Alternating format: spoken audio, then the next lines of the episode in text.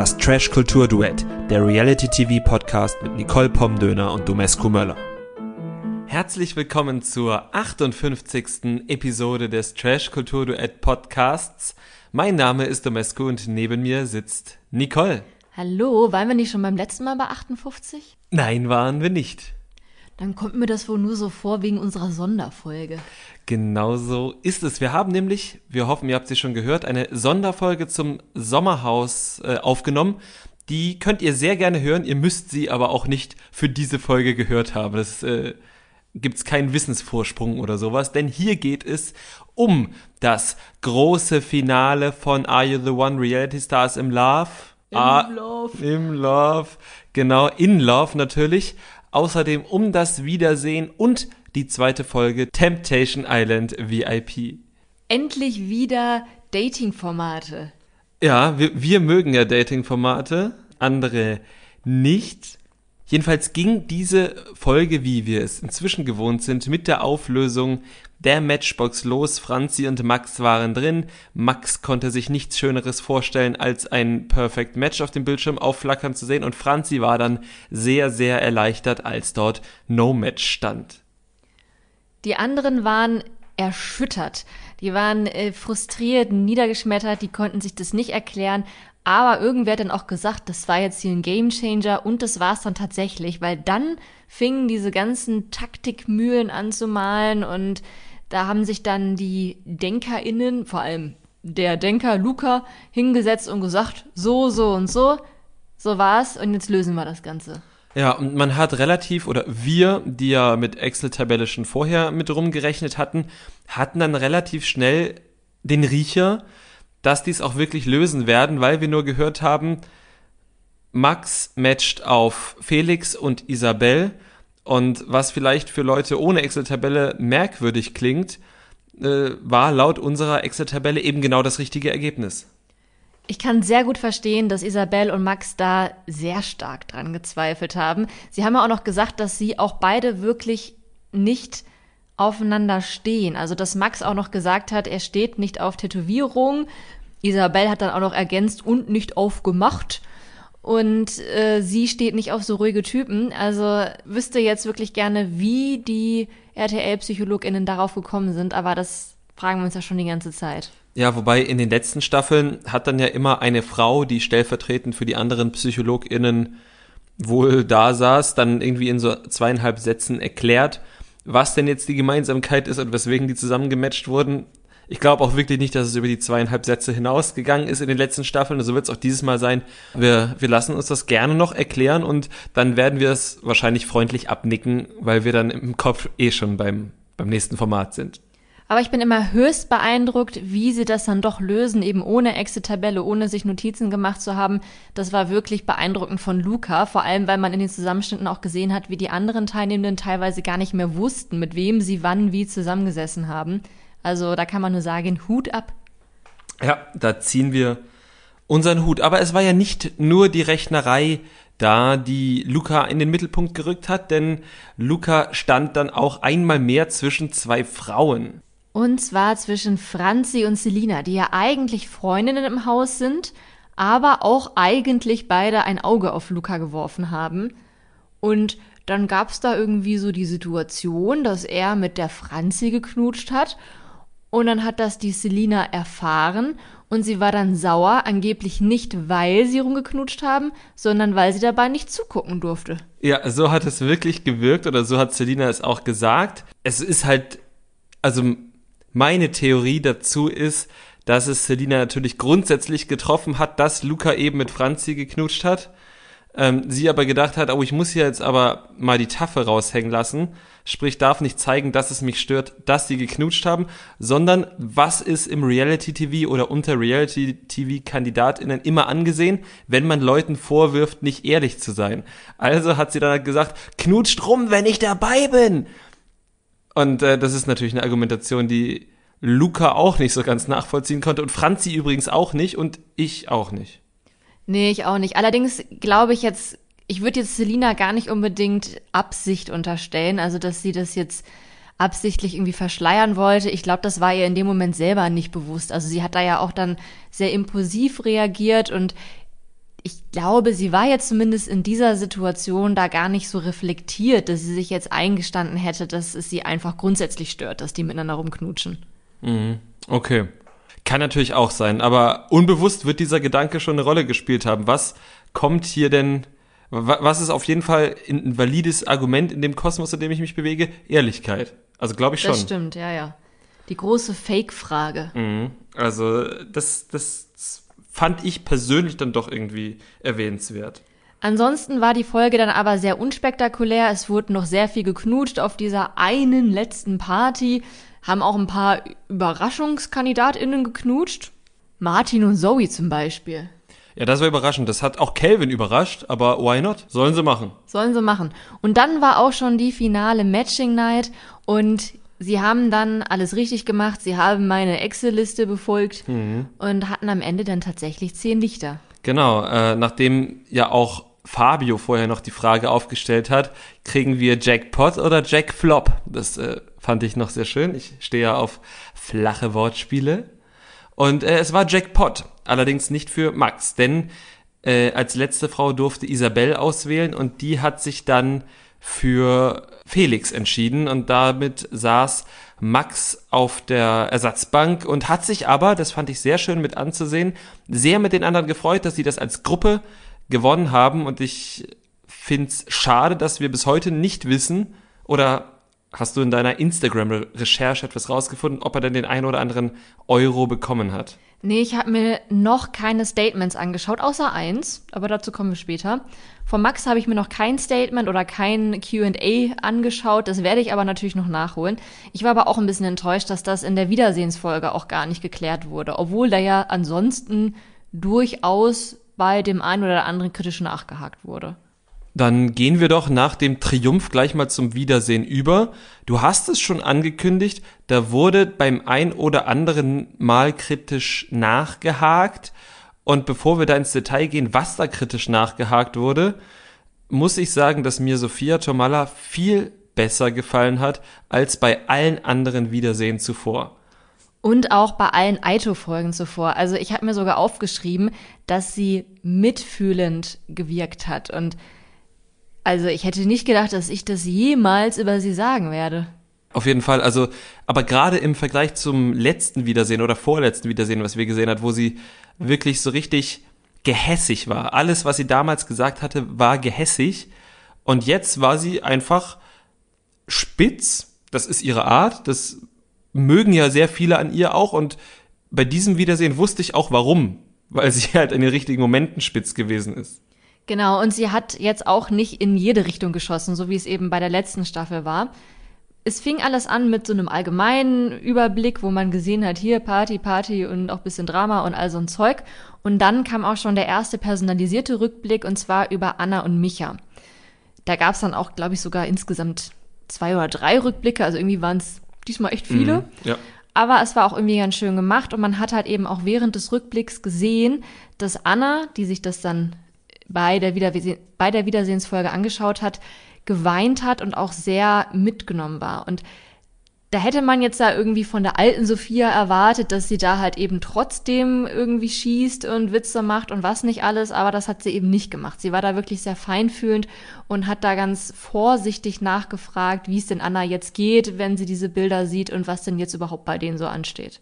Genau, und ähm, die Quintessenz war, Anna und Micha haben es nach der Show versucht, aber die Show oder beziehungsweise die Ausstrahlung der Show hat da so einiges in Anna aufgewühlt, was ich verstehen kann, weil sie da ja auch nochmal gesehen hat, was halt in den ersten, keine Ahnung, acht bis zwölf Folgen dahinter im Rücken passiert ist. Ne? Ich muss auch sagen, dass so dieser Abschnitt, wo wir Annas und Michas Rückblick gesehen haben und dann eben diese ganzen Gespräche drumherum, war mein Lieblingsteil in dieser ganzen Wiedersehensfolge. Nicht nur, weil Sophia feinfühlend war, und jetzt sage ich sogar nur noch Sophia und nicht mehr Sophia Tomala, wir nähern uns zueinander an offensichtlich, sondern auch, weil die Beteiligten selbst so ja vorsichtig und irgendwie empathisch auch miteinander umgegangen sind. Also Micha zum Beispiel hat sich überhaupt nicht in den Vordergrund gedrängt. Der hat gar nicht versucht, sich irgendwie mit seinen komischen Argumenten zu rechtfertigen, sondern hat sich da voll hinter Anna gestellt.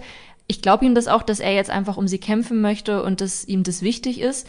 Anna hingegen hat auch sehr reflektiert darüber gesprochen, hat jetzt nicht gegen Micha geschossen oder so. Und dann war ja auch noch Gina involviert, die da zeitweise auch was mit Micha hatte und wo es halt irgendwie so zeitweise in der Villa noch diese Dreieckskonstellation gab. Und selbst da haben Anna und Gina sehr fair miteinander gesprochen, obwohl sie nicht einer Meinung waren. Und irgendwie fand ich das Ganze sehr schön zu sehen, dass das auch mal so laufen kann in der Wiedersehensfolge. Ja, und dann, um wieder auf Sophia Tomala zurückzukommen, dass sie da nicht noch reingepiekst hat, um doch noch irgendwas rauszubekommen. So, also nicht, um das nicht doch noch zu eskalieren. Wie ist denn jetzt so dein Fazit zu Micha und Anna? Also du hast ja gerade auch Micha während der Ausstrahlung sehr kritisch betrachtet. Hoffst du für die beiden, dass sie jetzt dann doch noch zusammenfinden oder würdest du jetzt sagen, Anna, run? Nö. Also du hast es ja sehr gut beschrieben. Also er macht wirklich den Eindruck, als hätte er sich nicht nur für irgendwas entschuldigt, sondern als hätte er eingesehen, was falsch ist oder als wäre ihm auch vielleicht durch die Ausstrahlung klar geworden, was vielleicht falsch war oder oder ich wünsche den beiden, dass die an sich arbeiten und dass daraus jetzt eine Beziehung wird. Ich finde es grundsätzlich immer schwierig, wenn Beziehungen mit einer Krise starten, aber irgendwie haben beim Wiedersehen beide so gewirkt, als läge ihnen was daran. Ja, den Eindruck hatte ich auch. Also ich wünsche ihnen alles Gute.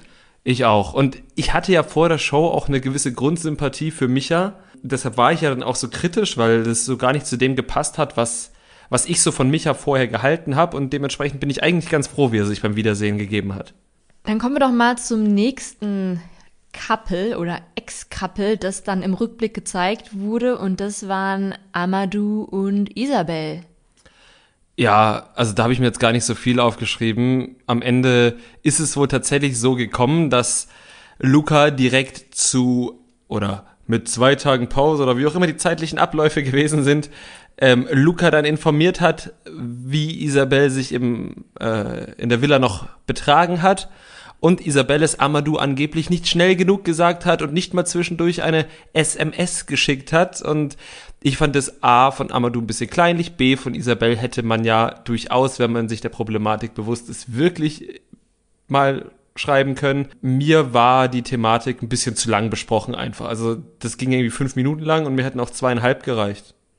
Ja, geht mir auch so. Also das war jetzt auch nicht so überraschend, dass bei den beiden jetzt nicht die große Liebe entfacht ist, nachdem wie sie dann da jetzt auseinandergegangen sind und welche Themen da jetzt schon aktuell waren dementsprechend keine große Überraschung.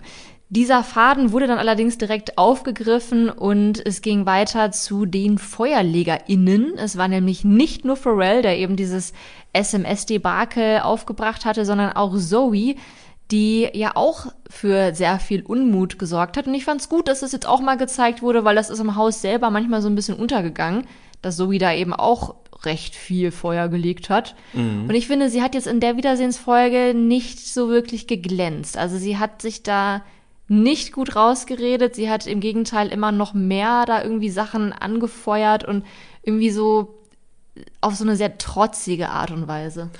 Ja, allerdings hat mich das auch nicht so überrascht, ehrlich gesagt, weil diese trotzigen Auftritte kennen wir aus dieser Dschungelersatzshow. Wir kennen sie aus Kampf der Reality Stars, wo sie irgendwie am ersten Tag, als sie da angekommen ist, die Regeln beugen wollte, weil sie da nicht, äh, ich glaube, den Haller oder irgend, nee, den, den, den Marcellino aus dem, aus dem Haus, aus der Sala befördern wollte und deshalb lieber weinend versucht hat, irgendwie die Regeln zu beugen durch die Produktion. Also es hat mich jetzt nicht überrascht, wie sie sich da gegeben hat. Nee, das macht auch wirklich keinen guten Eindruck, wenn ihre Erzfeindin Gina dann mal was richtig Vernünftiges und Nachvollziehbares sagt und sie dann einfach aus Prinzip gegen sie schießt. Ja. Also was mir da vor allem aufgefallen ist, ist, als es da um diesen Streit mit Isabelle und Maurice ging und Gina gesagt hat, naja, ich hatte auch in dem Moment einfach Angst vor Maurice, was glaube ich alle nachvollziehen konnten, weil eben genau am Tag vorher dieser Ausraster von ihm war.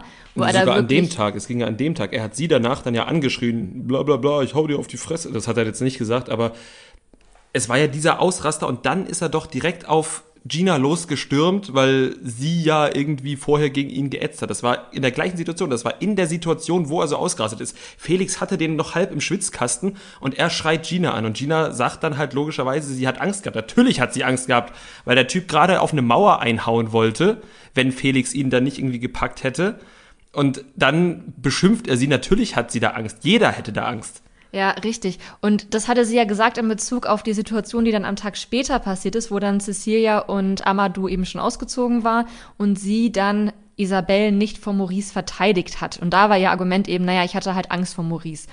Und gerade bei dieser Argumentation wo Maurice selber jetzt natürlich nicht gesagt hat, naja, kann ich schon, also er hat, er hat tatsächlich gesagt, kann ich schon verstehen, weil ich manchmal impulsiv bin, aber ich würde einer Frau ja nichts tun und bla bla bla. War auch schön, dass er das nochmal so richtig gestellt hat und hat Gina auch richtigerweise gesagt, das konnte ich in dem Moment ja nicht wissen. Und dann hat Zoe trotzdem nochmal gegen Gina geschossen und Maurice verteidigt auf, mit so einer richtig merkwürdigen Argumentation. Und da, finde ich, hat man auch wieder gesehen, dass Zoe einfach aus Prinzip dagegen ist und mit dagegen ist vor allem dann Gina gemeint und das ist dann irgendwie nicht besonders beeindruckend, dieses Verhalten. nicht wirklich. Aber bleiben wir doch bei Maurice direkt mal, oder? Denn das war der nächste große Abschnitt. Maurice hat uns ja auch von Folge 1 bis zuletzt durch diese Staffel begleitet. Ich bin auch ganz froh, dass wir jetzt mal ein Format ohne ihn sehen. Wer weiß, vielleicht kommt er irgendwann nochmal zu Temptation Island, wer weiß das schon, aber ähm, erstmal war es das jetzt. Ich glaube, da kommen wir heute zu einem Abschluss und wir haben halt nochmal seinen ganzen Werdegang gesehen. Erstmal das Annähern an Ricarda, dann das Entfernen von Ricarda, die Annäherung an Cecilia, dann Cecilias Auszug inklusive ziemlich aggressiven Wutausbruch und dann die erneute Annäherung an Ricarda. So war das. Und Ricarda und Maurice haben dann auch recht schnell dann gezeigt und gesagt, dass sie auch weiterhin ein Paar sind oder so etwas wie ein Paar mit Höhen und Tiefen. Ich finde, sie wirkten auch tatsächlich sehr verknallt und bei den beiden habe ich auch mal so ein bisschen dann nach der Ausstrahlung bei Instagram geschaut und auch dort wirken sie sehr verknallt. Das Ganze hat allerdings dann schon einen großen Schatten, sagt man das so? Große Wolken, die da aufziehen. Ja, meinst du jetzt, dass sie sich einfach nach jeder Folge, die sie gesehen haben, gestritten haben? Einmal das.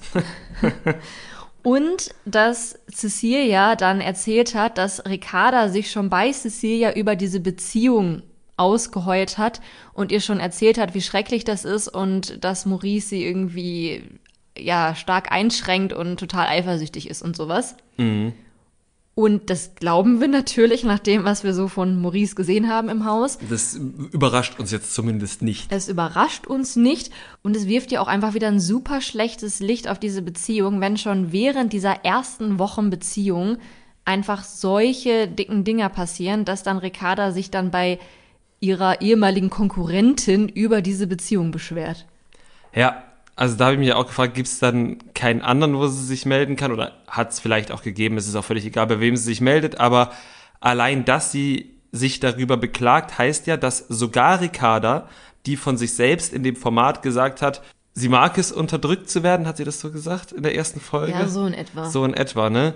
Wenn sogar sie sich darüber beklagt, uh, uh.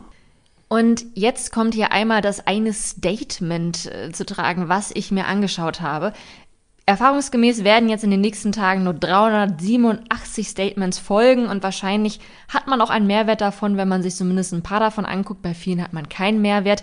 Ich habe gestern in die Story von Luisa geschaut, denn Luisa und Lukas waren tatsächlich das einzige Couple, das nicht da war bei der Wiedersehensfolge. War jetzt vielleicht auch gar nicht so überraschend, weil ja beide dann eben auch frühzeitig wegen Lukas Abbruch gegangen sind.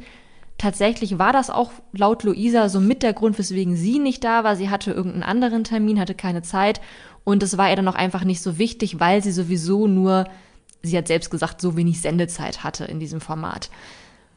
Und Luisa hat in ihrem Statement oder in ihren Fragen dann beantwortet, warum sie nicht mehr mit Ricarda befreundet ist, ich mhm. wusste eigentlich nicht mal, dass sie befreundet waren, aber gut. Aber ich glaube, die waren auch zusammen bei diesem ähm, Beauty and the Nerd, wo auch die Feindschaft von Cecilia und Ricarda her ruht.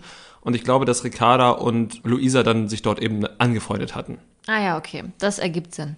Auf jeden Fall hat Luisa erzählt, dass sie nicht mehr mit Ricarda zusammen ist, weil Maurice Ricarda wohl den Kontakt zu Luisa verbietet oder die Freundschaft zu Luisa verbietet. Das ist jetzt natürlich alles die Frage, ob das denn jetzt wirklich so stimmt. Also wir haben jetzt dann hier eine Sichtweise von dreien gehört. Mhm. Die anderen würden es bestimmt irgendwie anders vorstellen. Luisa hat auch nochmal betont, dass Maurice Ricarda einfach insgesamt sehr, sehr viele Sachen verboten hat. Zumindest das deckt sich dann ja auch mit dem, was Cecilia erzählt hat. Wollen wir jetzt gar nicht bewerten, weil wir nicht wissen können, ob das stimmt. Aber all das ist natürlich irgendwie so kritisch für so eine frische Beziehung, ne? Ja, ist, und was man halt auch sagen muss, wir geben das ja nur wieder, weil das schon das Bild bestätigt, was man sich aus der Show heraus machen konnte. Ne? Also es ist ja jetzt nicht eine völlig aus der Luft gegriffene Behauptung, sondern eine Behauptung, die das deckt, was man halt in der Show gesehen hat. Ist abgefahren. Ja, also jetzt bitte nicht erwarten, dass wir uns alle Statements angucken werden. Das äh, schaffen wir leider nie. Aber ein paar rutschen dann doch immer durch und ja, die, die spektakulärsten, die werden dann ja auch immer noch mal hier und da geteilt und aufgegriffen. Ich habe mich auf jeden Fall auch gefragt, ob man Maurice und Ricarda noch in anderen Formaten sieht. Ich habe natürlich auch an Temptation Island gedacht. Aber da dachte ich mir, na, der ist ja so eifersüchtig, eigentlich dürfte er das dann ja auch gar nicht wollen, dass sie da überhaupt in die Versuchung kommt. Auf der anderen Seite wäre das vielleicht genau das Format für die beiden. Ich weiß jetzt nicht, ob Lola Weipert nach dem Ausraster von Henrik Stoltenberg nochmal so einen Kandidaten am Lagerfeuer haben wollen würde. Ja, und jetzt hat sie auch noch Christina da sitzen, ne? Das stimmt, aber vielleicht hat sie vor der ein bisschen weniger Angst. Vielleicht sollte sie aber vor der nicht weniger Angst haben. Aber dazu kommen wir gleich. Wir werden das sicherlich irgendwie mitbekommen, wie es bei Maurice und Ricarda weitergeht, ob es da weitergeht und wenn ja, ob das im Fernsehen stattfindet. Aber kommen wir dann erstmal zu dem nächsten Rückblick, beziehungsweise zu dem nächsten, in dem Fall Nicht-Couple. Ich glaube, das waren dann Kevin und Franzi, die als nächstes kamen. Genau, Kevin und Franzi, da hat man nochmal das ganze, die ganze Teenie-Love-Story ohne Happy End gesehen.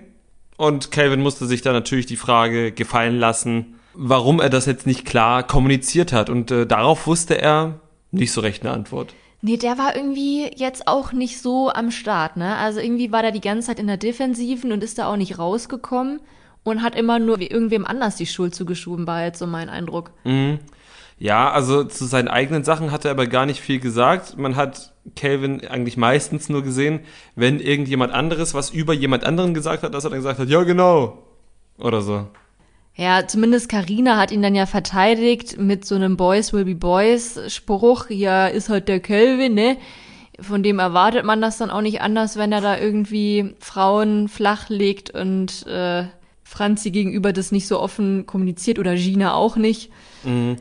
Ja, also ich habe mich da gefragt, ob das so ein Boys will be Boys Spruch war oder ob das halt ein Calvin ist halt Calvin und ihr alle wisst, also klar, das ist jetzt hört sich jetzt wieder wie Victim Blaming an, aber ich glaube, ich habe das schon mal vorher halt gesagt, dass Calvin, also ich habe es Calvin von vornherein nicht abgenommen. Es ist vielleicht auch schlecht für Calvin, aber ja, aber er hat ja tatsächlich zu manchen Frauen gesagt, dass er jetzt auf ja. der Suche nach der großen Liebe ist und nur weil er Calvin ist, heißt das ja nicht, dass man ihm dann nicht zumindest diese Chance geben kann, ihm das zu glauben. Ja, okay. Also er macht sich damit einfach selbst dann unglaubwürdig, falls er nochmal auf der Suche nach der großen Liebe sein sollte. Ja, das stimmt. Hast du recht. Und dann kamen die ganzen pikanten Sachen. Dann hat Sophia so ein bisschen gepiekst und gegraben und hat da mal so ein paar heiße Stories ausgepackt, wer mit wem im Urlaub war und wer mit wem dann nach der Show noch irgendwie rumgefummelt hat.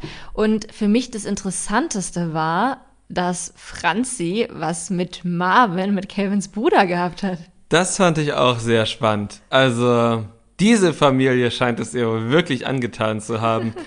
Wobei ich mich halt schon frage, dass Marvin jetzt abgesehen vom Nachnamen und den Hobbys jetzt finde ich gar nicht so viel mit Calvin gemeinsam hat, oder? Ja, der wohnt doch auch noch bei Mutti, oder? Der ist dort auch wieder hingezogen, genau, aber jetzt an sich, ich meine, also die Statur ist schon mal eine andere. Ja, gut.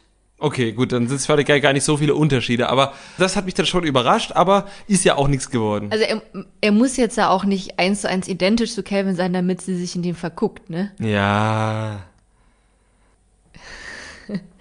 Aber naja, wo die Liebe hinfällt, da ist sie nicht hingefallen, zumindest nicht geblieben.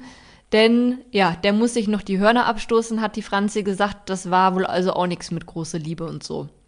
Apropos nichts mit großer Liebe und so, am Ende gab es noch den Fabio-Zusammenschnitt, da da mit ja, sehr großen, mit großen Ambitionen reingegangen ist. Wir haben nochmal gesehen, wie er die Aito Villa das erste Mal betreten hat. Hat jemand einen Fabio bestellt, hat er gefragt und am Ende muss man die Frage wohl so beantworten, dass leider niemand einen Fabio bestellt hat.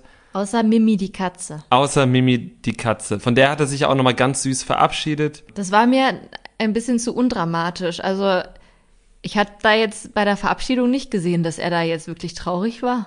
Aber er hat ihr schon halt gesagt, hier, pass gut auf die Villa auf, schön auf die nächsten, äh, auf die nächsten Kandidaten. Ich fand das schön. Dafür, dass Katzen keinen Abschied kennen, war das angemessen. Ja, das stimmt. Ich glaube, ich hätte an seiner Stelle ein paar Tränchen vergossen. Hat er vielleicht hinter verschlossener Tür gemacht. Ja, das hat Sophia dann wieder nicht ausgepackt, ne? Es bleibt auf jeden Fall diese eine Frage im Raum bestehen. Hat Max Geld bekommen, ja oder nein? Wir werden noch versuchen, das in Erfahrung zu bringen, wenn ihr das schon längst wisst, weil ihr ganz fleißig seid und schon bei dem 83. Statement seid, dann schreibt uns das bitte. Genau, schreibt uns das an Trashkulturduett auf Instagram. Dort werden wir auch sonntags immer die Memes zur aktuellen Folge veröffentlichen und ja, sind gespannt auf euer Feedback oder auf eure Hinweise zu diversen Statements.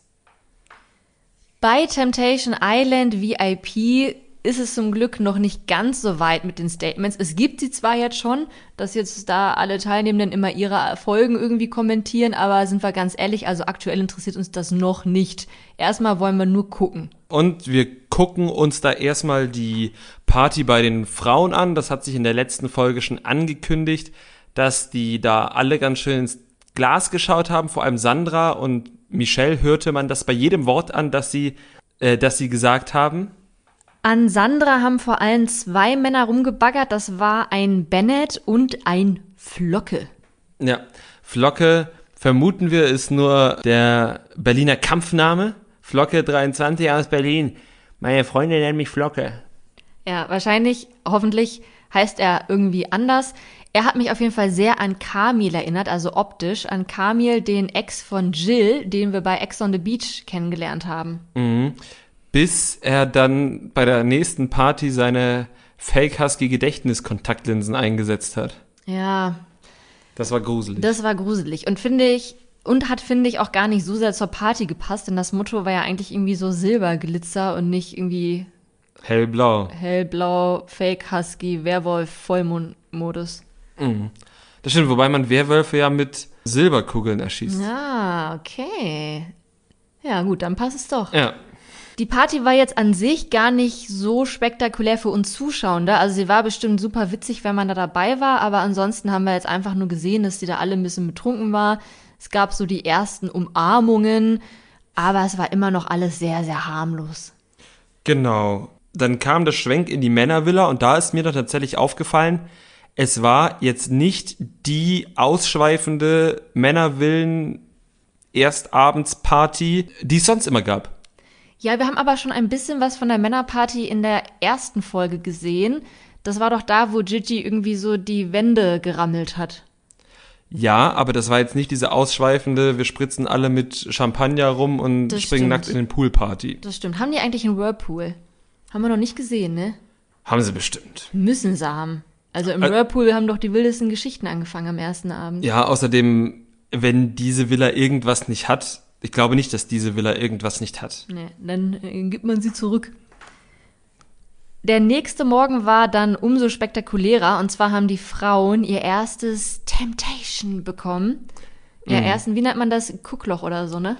Äh, Schlüsselloch? Schlüsselloch. Ja, so nennt man das. Und da hat RTL gleich mal die volle Breitseite ausge äh, aufgefahren, denn wir haben gesehen, wie Verführerin Fabienne Tommy gesagt hat, wir haben erst vor acht Wochen geschrieben. Und es war dreckig.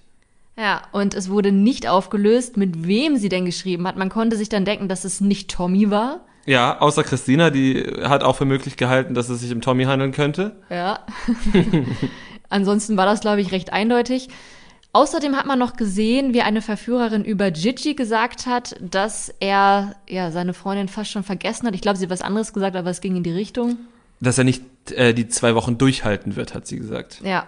Da gab es dann keine Bilder zu, also auch wieder hier etwas, wo Kopfkino bei Michelle vorprogrammiert ist. Aber das hat Michelle durchschaut, hat sie im Interview danach gesagt. Also es macht bestimmt trotzdem was mit ihr, aber im Interview hat sie gesagt, das durchschaut sie, solange, nicht, äh, solange sie nichts sieht. ah, okay, ich hatte es so verstanden, dass es sie umso fuchsiger macht, dass sie es nicht gesehen hat. Ah, okay. Zwei Leute hören einen Satz und beide interpretieren ihn anders. Sehr gut. Wir werden sehen. Also ist ja eigentlich auch egal, weil spätestens mit dem nächsten Lagerfeuer wird sie vermutlich Bilder bekommen. Außer sie ziehen das jetzt bei ihr durch. Das wäre schon krass. Mm, das wäre wirklich krass. Es gibt ja immer eine, die keine Bilder bekommt, aber das ist meistens die mit dem, in Anführungsstrichen, langweiligsten. ja, Müsste eigentlich dann Sandra sein. und Sandra und Tommy wären das dann bisher, ne? Ja. Christina hat auch schon in diesem Schlüsselloch Bilder zu sehen bekommen. Und zwar, wie Alex zu Verführerin Vanessa sagt, dass sie unter seinen Top 3 ist. Auch das ist ja eigentlich so ganz losgelöst jetzt keine krass schlimme Aussage.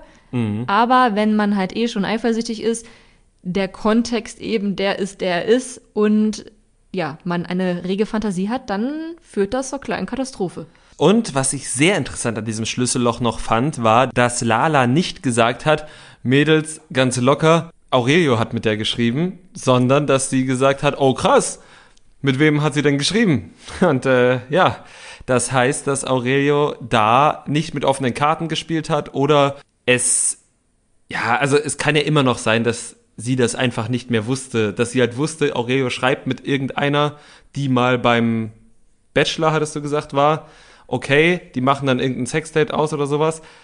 Und sie hat sich nicht dafür interessiert, wer genau das war. Aber es kann auch sein, dass das tatsächlich hinter ihrem Rücken geschehen ist. Und da hat sie dann schon mal prophylaktisch gesagt, dass es dann auf jeden Fall ein Vertrauensbruch wäre. Also da sind jetzt wirklich die Karten offen. Das wird sehr spannend zu sehen, tatsächlich, wenn aufgelöst wird, dass Aurelio das gewesen ist.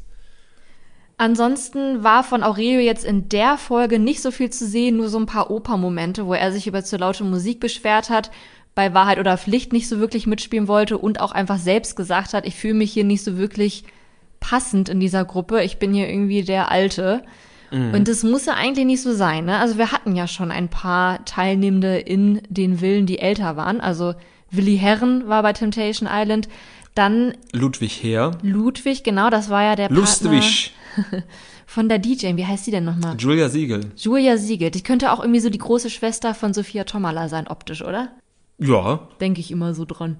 Die waren auf jeden Fall ja auch schon da und haben ordentlich Party gemacht. Also eigentlich steht Aureo da jetzt gar nicht so viel im Weg, ne? Nee, eigentlich wirklich nicht. Ich überleg grad, war in der letzten Staffel jemand Älteres dabei? Nee, das waren nur die, die Jungschen. Zumindest die Kunstfigur Udo war der Älteste, aber Udo ist ja nur eine Kunstfigur. Ja, das stimmt. Die anderen Männer hatten auf jeden Fall deutlich mehr Spaß als Aurelio, auch bei Wahrheit oder Pflicht. Oh ja, hast, Gigi musste nämlich für eine Frau tanzen und hast du seinen Tanz gesehen? Der hat so richtig krass gezittert. Aber das war absichtlich und nicht Das, irgendwie. das war eine Vibration. Das war richtig krass. Also, das würde ich echt gerne lernen. Du würdest gern diese Vibration lernen? Ja, Warum? weil ich das krass fand, wie das aussah. Und ich mich frage, wie es macht. Okay, vielleicht kann Gigi da mal ein Tutorial machen und ansonsten üben wir das dann später mal. Ja, auf jeden Fall. Also ich habe das noch nie gesehen, dass sich irgendjemand so bewegt.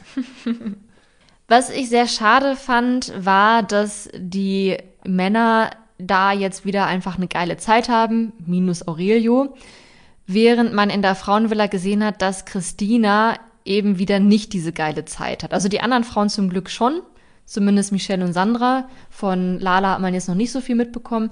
Aber bei Christina ist halt wieder so das, was wir schon ganz oft bei Temptation Island hatten, dass die Männer einfach Spaß haben, Partys feiern und die Frauen sich da den ganzen Tag den Kopf zerbrechen, traurig sind, wütend sind, enttäuscht sind, was alles total verständlich ist, aber sie sind ja eigentlich auch da, um eine geile Zeit zu haben.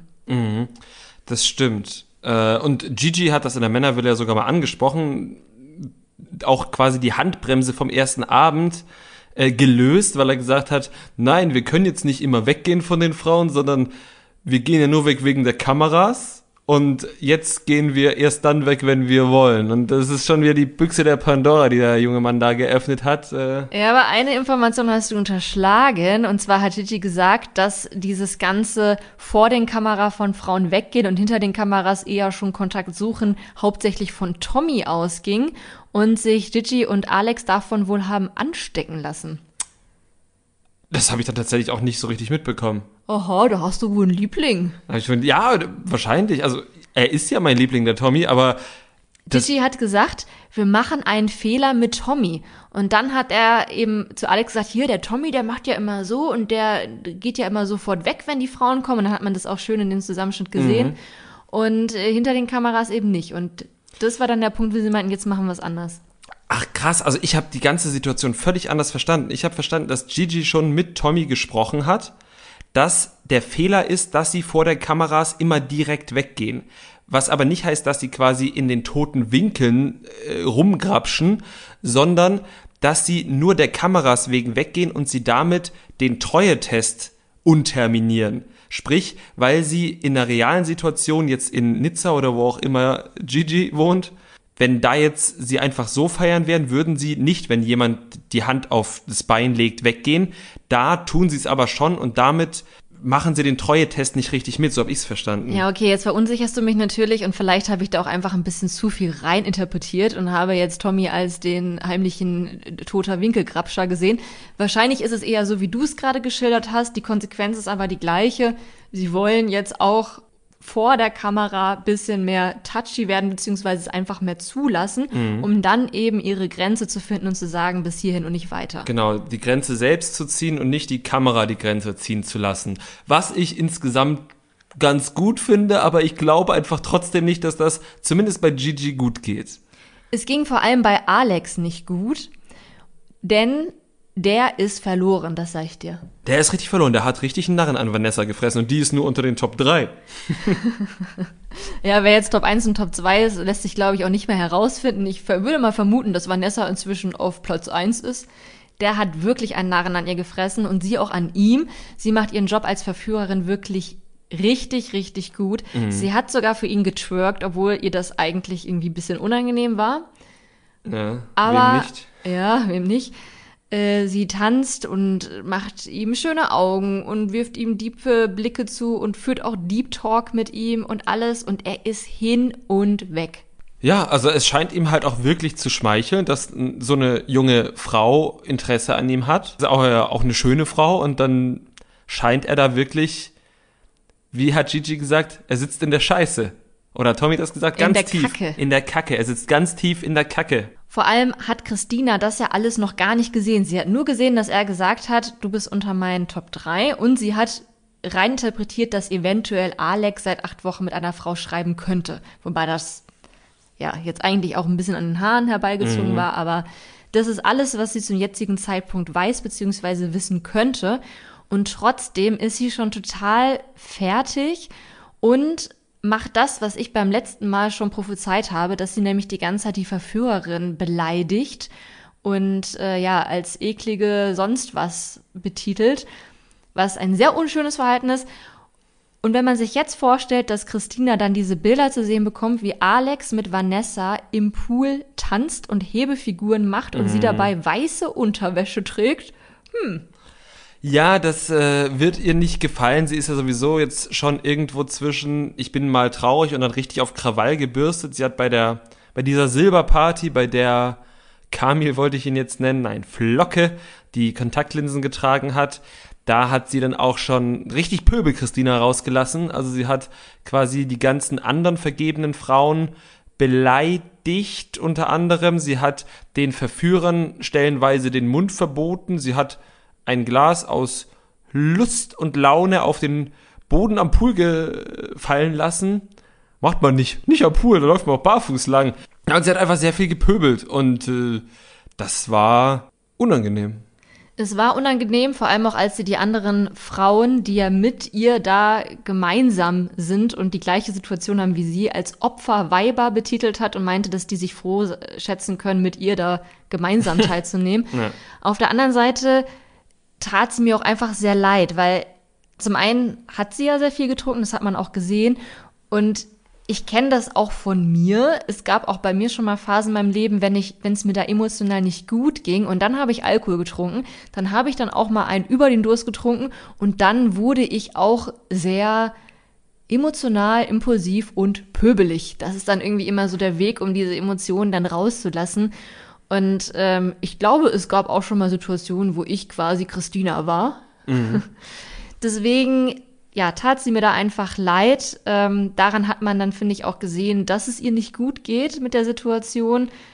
Aber naja, sie hat sich halt dafür entschieden und es ist zum dann. Zum zweiten Mal schon. Zum zweiten Mal schon. Das ist natürlich auch dann jetzt keine Entschuldigung dafür, dann andere Leute zu beleidigen und da Sachen kaputt zu machen.